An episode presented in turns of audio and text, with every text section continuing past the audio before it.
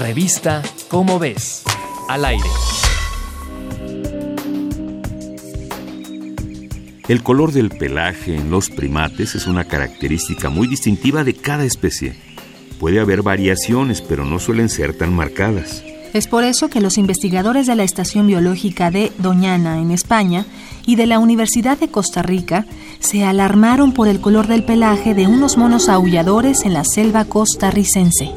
Cuando el pelaje debe ser normalmente café oscuro o negro, algunos monos empezaron a presentar manchas de color amarillo en las patas y la cola.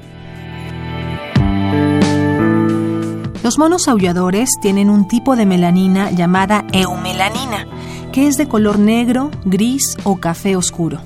Pero en las zonas amarillas de su cuerpo, esta se había convertido en feomelanina, la cual se encuentra en animales con pelajes en tonos amarillos, rojos y anaranjados. La presencia de feomelanina indica una ingesta constante de azufre por parte de los animales y los investigadores suponen que los monos comieron hojas de árboles que rodean las granjas de piña, plátano y palma africana.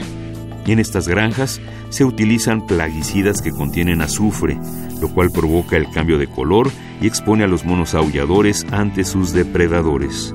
He aquí otro ejemplo de cómo la acción humana afecta a su entorno en formas que ni siquiera habíamos previsto o imaginado. Revista Cómo ves. Al aire.